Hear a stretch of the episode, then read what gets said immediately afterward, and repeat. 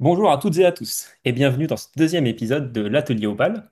Nous accueillons aujourd'hui Pauline qui intervient en sa qualité de cofondatrice de Yeta. Bonjour Pauline. Bonjour Julien, merci de m'accueillir. Avec plaisir, j'ai hâte de savoir ce que tu vas me raconter aujourd'hui. Bah, très bien, j'ai hâte de te raconter.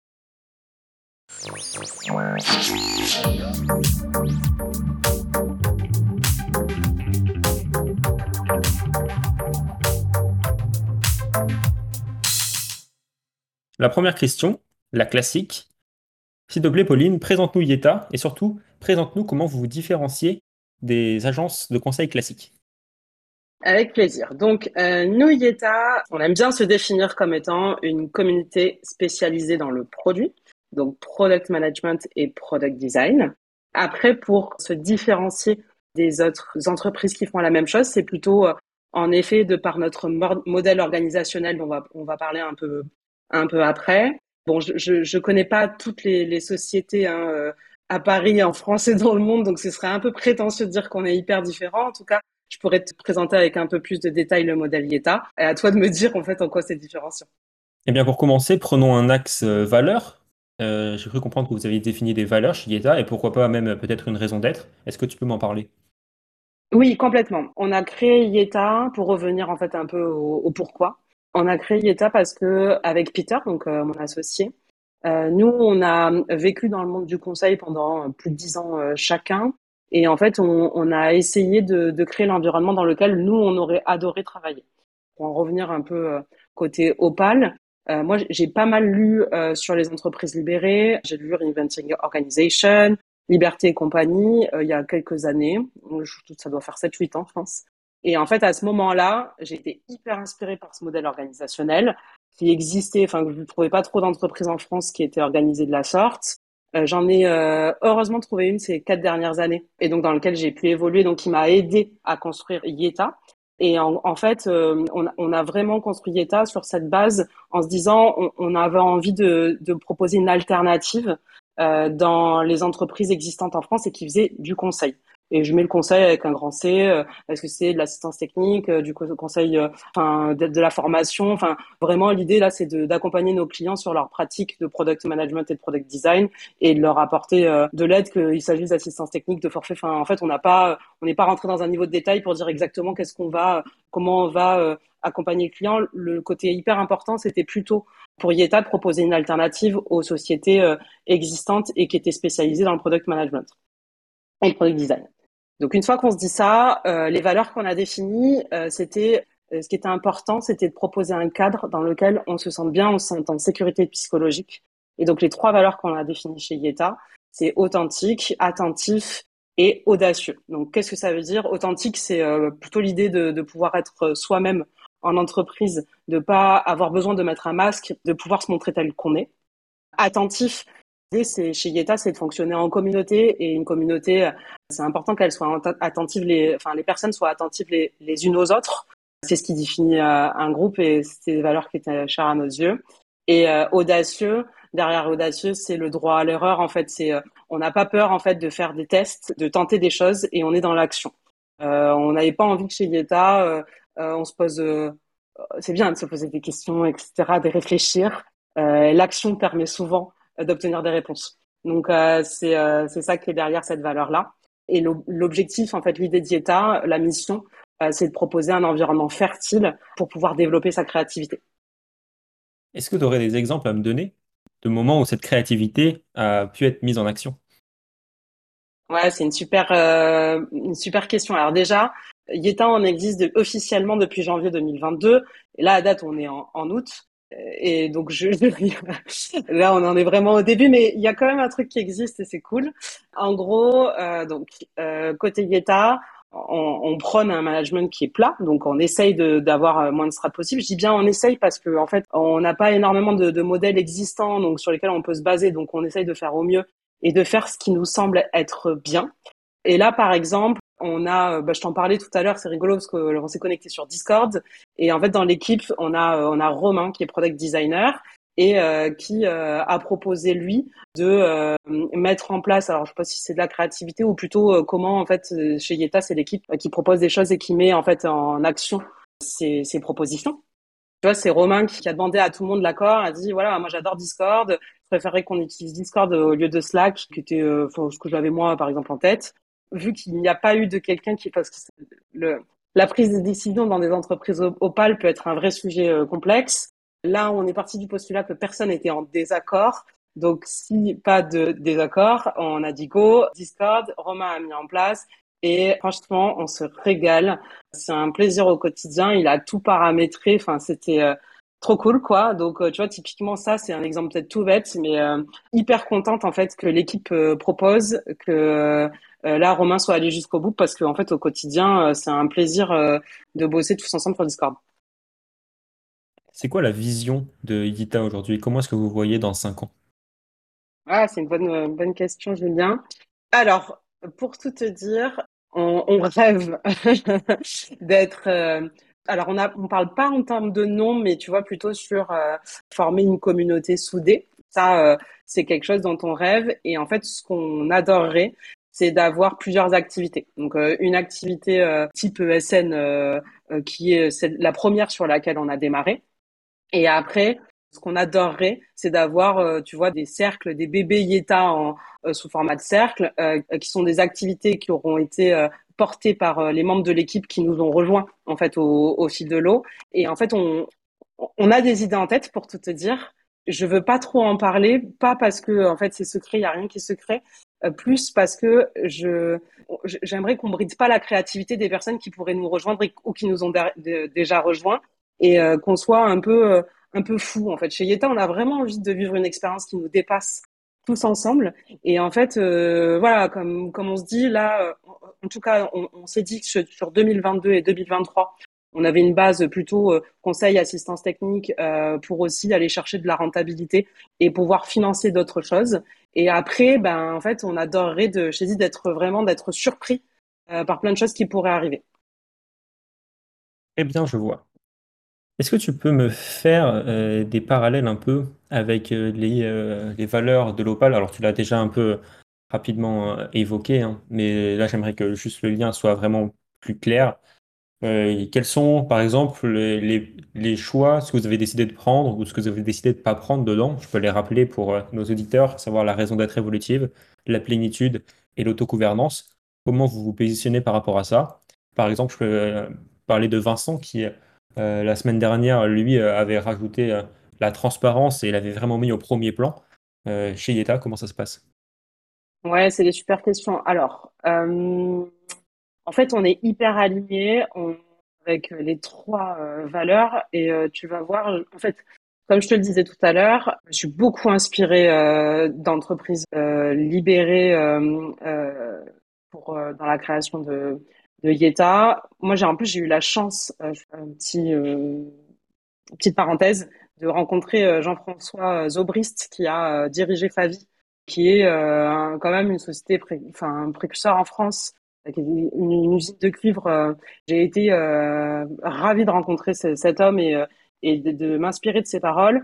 Et en fait, ce qui, ce que Jean-François Zobrist en fait a engendré chez moi, c'est plutôt d'essayer de rendre le monde de l'entreprise, d'enlever euh, beaucoup euh, de cases, de carcans, je ne sais pas comment dire ça, mais de simplifier les choses pour que euh, ça nous ça paraisse beaucoup plus naturel que dans certains modèles hyper hiérarchiques qu'on peut retrouver où finalement on, en perd du tout le sens de, de travailler ensemble. Donc, si je reviens sur les valeurs de l'Opal, en fait, la raison d'être évolutive, en fonction de ce qui va se passer sur notre chemin, on va forcément, tu vois, pivoter, évoluer. On, on a des, des valeurs qui, ça, pour le coup, ne bougeront pas. Donc euh, chez Yeta, c'est être authentique, audacieux et attentif. En revanche, les activités qu'auront Yeta ne cessent d'évoluer. Et en fait, euh, on est complètement, on est clairement dans cet organisme vivant qui évolue au fil de l'eau. Donc ça, tu vois, on y est complètement. Ensuite, la plénitude, là, c'est plutôt, nous, chez Yeta, on appelle ça euh, le sentiment de sécurité psychologique, mais je pense qu'il est assez relié. Hyper important. Moi, ça, pour le coup, j'ai vécu comme expérience ces dernières années dans une entreprise euh, au début, quand euh, j'y étais, enfin, je me suis, j'ai réussi à me sentir vraiment moi-même et c'était la première fois. Et j'ai commencé cette expérience, je pense que j'avais 30 ans. Et qu'est-ce que ça a été agréable de vivre ça en entreprise. Et là, je me suis dit, mais ça, chez Yeta, je veux exactement la même chose, c'est-à-dire de pouvoir arriver à être soi-même et à se sentir vraiment tel tel qu'on est en fait, tu vois. Donc ça, hyper important. On, on l'a défini dans une valeur et, et on fait hyper attention à ça aussi un entretien côté Yeta. Donc ça c'est cool, c'est-à-dire que voilà, on, va essayer de, avec Peter de, de protéger ce cadre-là pour que chacun puisse se sentir vraiment bien. Et alors là, le troisième point sur l'autogouvernance, je vais te dire, c'est peut-être celui-ci le plus complexe à mettre en œuvre. Pourquoi? Parce qu'en fait, en France, on n'a pas beaucoup eu de modèles dans lesquels on a pu nous travailler où il y avait de l'autogouvernance. Donc moi, j'ai pu m'inspirer de ma dernière expérience, mais je trouve que c'est toujours un peu difficile de mettre quelque chose en œuvre que tu n'as pas pu en fait vivre toi-même.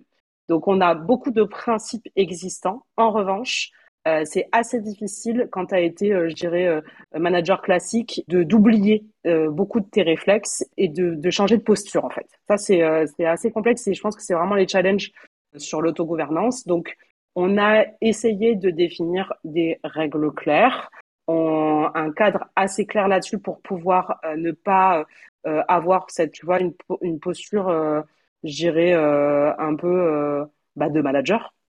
Mais ça, c'est assez difficile euh, pour Peter et moi d'avoir cette posture qui est euh, complètement de, ce que disait Zobri, c'est un peu, tu vois, le, patron libérateur. Je crois que ça, c'est un peu son titre. Euh, Celui-là, il est difficile parce que parce qu'en fait, on l'a jamais vu faire. Et euh, je trouve que c'est assez complexe de, de, faire quelque chose sur lequel on n'a pas de modèle. Donc, tu vois, j'ai lu, je me suis documenté, j'ai écouté. En revanche, on, on l'a pas fait avec moi, en fait. Donc, ça, c'est vraiment le, le troisième point et, le plus complexe au quotidien, je dirais petite question comme ça euh, sur le côté. Euh, je serais assez curieux de savoir comment est-ce que se sont passés vos premiers recrutements. Est-ce que ça a été des gens qui sont venus en entendant parler des valeurs ou ça s'est passé autrement?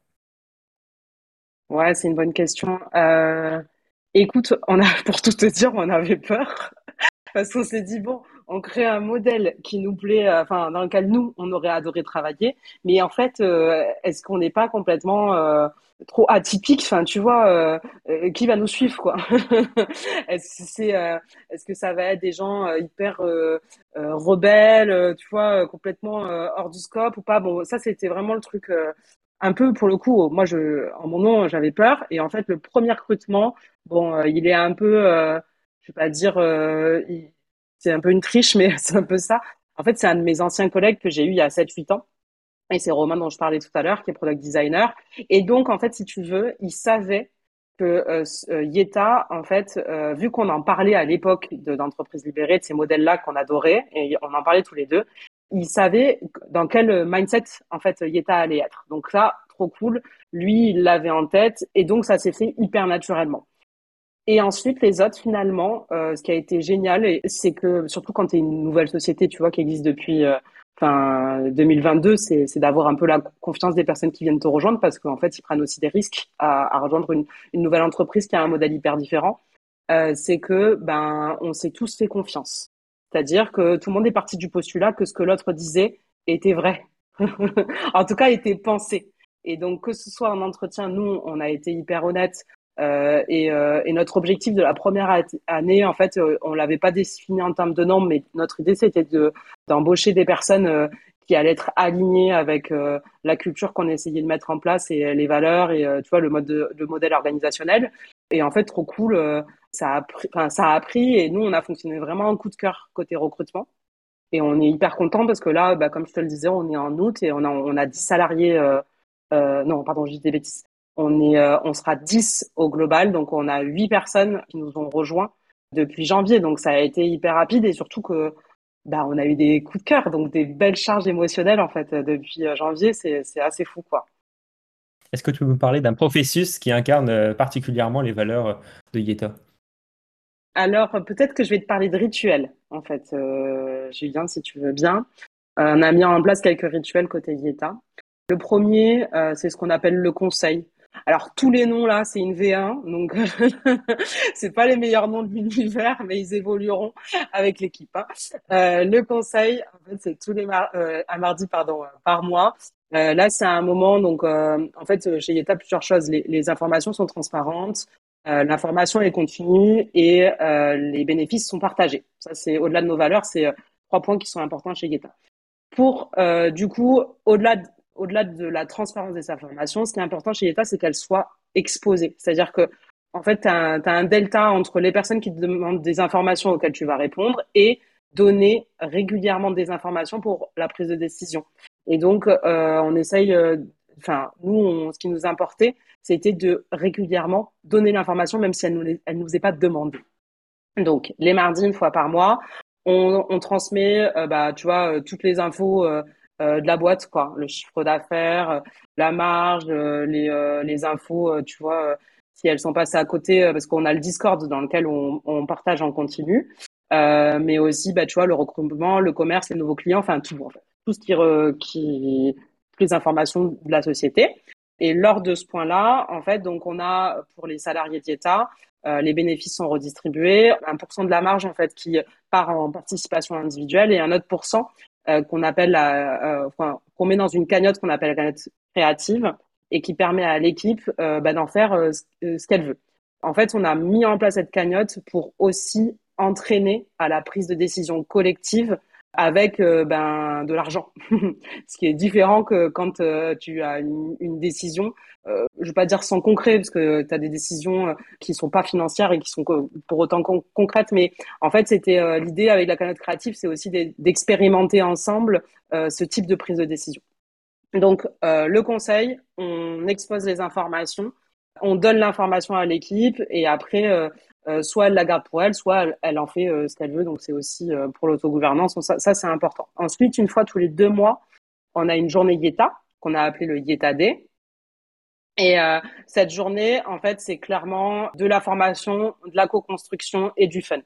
C'est un moment, donc en fait, la team Yeta va plutôt être en projet client au quotidien et donc pas forcément, et à date en plus, on n'a pas encore de locaux, on attend l'année prochaine pour en avoir. Ça, c'était pour le coup une décision euh, purement financière. Et donc, cette année, l'objectif, c'était aussi de faire en sorte que la team puisse se réunir régulièrement pour partager ensemble, pour construire, pour se former et aussi euh, pour avoir des moments de fun. Donc ça, c'est le deuxième point. Ensuite, on a mis en place du mentoring et c'est l'équipe qui choisit le mentor qu'il souhaite avoir. En fait, ce qui était important pour nous, c'est que dans une, je vais te dire, une ESN classique, as, en général, tu as un manager qui te suit, qui suit ton projet. Enfin, voilà, c'est euh, euh, et qui est en général euh, soit commercial, soit je dirais RH. Nous, c'était important pour nous de créer un système de mentor et qui soit fait par l'équipe. Donc là, on, on, nous, côté Yeta avec Peter, notre job, c'est de définir le cadre et de dire chaque personne, en fait, doit avoir plutôt, enfin, on conseille en tout cas, avoir chacun un mentor qui va euh, suivre en fait son projet, mais au-delà du, euh, du projet, de la partie euh, vraiment, je dirais, métier, c'était aussi de s'assurer pour nous que cette personne soit toujours suivie de, son moral en fait. Est-ce qu'elle va bien Comment elle se sent Comment se passe son quotidien Et que chacun chez Yeta est toujours quelqu'un, tu vois, pour s'occuper d'elle. Mentor, c'est pas exactement le bon titre parce que ça va au-delà d'un mentoring, je dirais, technique.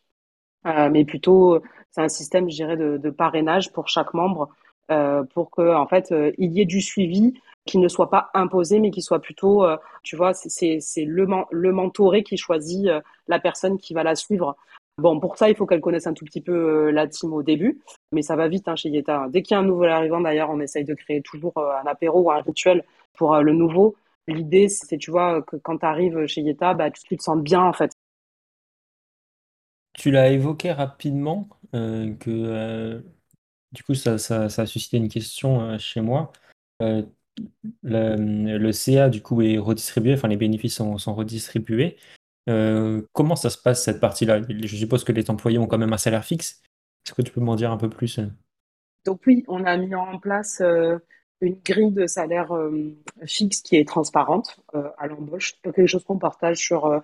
on a vu qu'on avait des, des ESN super qui faisaient ça sur soit Shodo, Edwin, euh, notamment, je crois qu'ils partagent leur euh, grille sur leur site. Je trouve ça vraiment euh, top. Je crois qu'il y a même un simulateur. Alors ça, nous, Bon, déjà, on est sur la V1 de notre site qui est pas du tout abouti. Et donc, euh, non, on ne partage pas. C'est euh, en revanche, dès l'embauche, en fait, on a une grille de salaire transparente qu'on partage, qui est pas parfaite encore parce que euh, elle met en exergue uniquement à date le nombre d'années d'expérience et donc euh, c'est pas parfait mais l'avantage d'avoir cette grille là pour l'échange en fait quand on est en entretien c'est que ça enlève le côté tabou tu vois du salaire dès le début on en parle dès le premier entretien ça nous permet d'enlever ce, côté tabou et aussi d'éviter ce truc de tu arrives en fin de process, tu as, ta propale à la fin et donc tu as peut-être fait quatre ou cinq entretiens pour à la fin t'apercevoir que tu as 5 10 000 euros d'écart entre ce que tu attends et ce, et ce que la, la, société te propose. Enfin, tu vois, ça peut éviter ces mauvaises expériences d'entretien qui peuvent arriver. Donc, grille de salaire transparente au départ, on en discute ensemble. Et en général c'est assez rigolo parce que euh, ce sont les personnes, enfin tu vois là les, les salariés euh, de Yeta, c'est eux qui nous ont dit un peu bah voilà je me positionne là dans la grille. Et c'était toujours hyper juste quoi. Enfin tu vois c'était c'est top hein comme quand tu tu apportes de la confiance les personnes euh, en fait tu t'aperçois que c'est c'est hyper fair en fait. Au-delà de cette grille ensuite on a en effet décidé de redistribuer les bénéfices de Yeta de deux façons. Un, on a une cagnotte individuelle. Donc ça, c'est comme euh, en fait euh, une participation, je dirais, mais euh, améliorée parce que le montant est, bien supérieur. Et deux, une cagnotte collective qu'on appelle la cagnotte créative dont je te parlais tout à l'heure. Et en fait, ça, ce sont des chiffres, l'évolution, parce que en fait, la cagnotte est créative et, le, et, la participation individuelle est liée donc à l'activité de Yeta, euh, à la marge. Et donc ça, c'est des choses qu'on a du mal forcément euh, à prévoir. On a des envies, des ambitions, mais on n'est pas Madame Irma et c'est hyper difficile de faire des estimations euh, hyper réelles. Donc ce qu'on fait, c'est qu'on partage tous les mois avec l'équipe euh, lors du conseil les chiffres, où est-ce qu'ils en sont. On en parle tous ensemble. De toute façon, les montants sont transparents parce qu'il s'agisse de la participation ou de la cagnotte créative, les montants seront euh, les mêmes en fait euh, pour tout le monde puisqu'ils sont liés directement à la marge. Donc c'est des choses, des informations euh, qui sont complètement transparentes chez l'État aussi cette partie-là. Bah, très bien. bah, merci beaucoup d'être venue, Pauline. C'était super. Je suis trop content et je pense que je vais m'éclater chaque semaine à écouter les paroles de tout le monde. Merci beaucoup pour ta participation. Bah, merci beaucoup, Julien. Bah, écoute, c'était vraiment un plaisir d'échanger euh, là-dessus euh, avec toi. Et côté Guetta, bah, on continue à construire la communauté. Donc, si vous faites du product management, du product design, euh, bah, n'hésitez pas à, nous contacter directement. Bah, je suis Pauline j'ai un compte LinkedIn, on a un site. On essaye, j'essaye de faire du Twitter, hein, mais je, je suis pas encore hyper hyper spécialiste. Enfin bon, bref, euh, contactez-nous avec plaisir. Merci tout le monde et à la semaine prochaine. Ciao, ciao.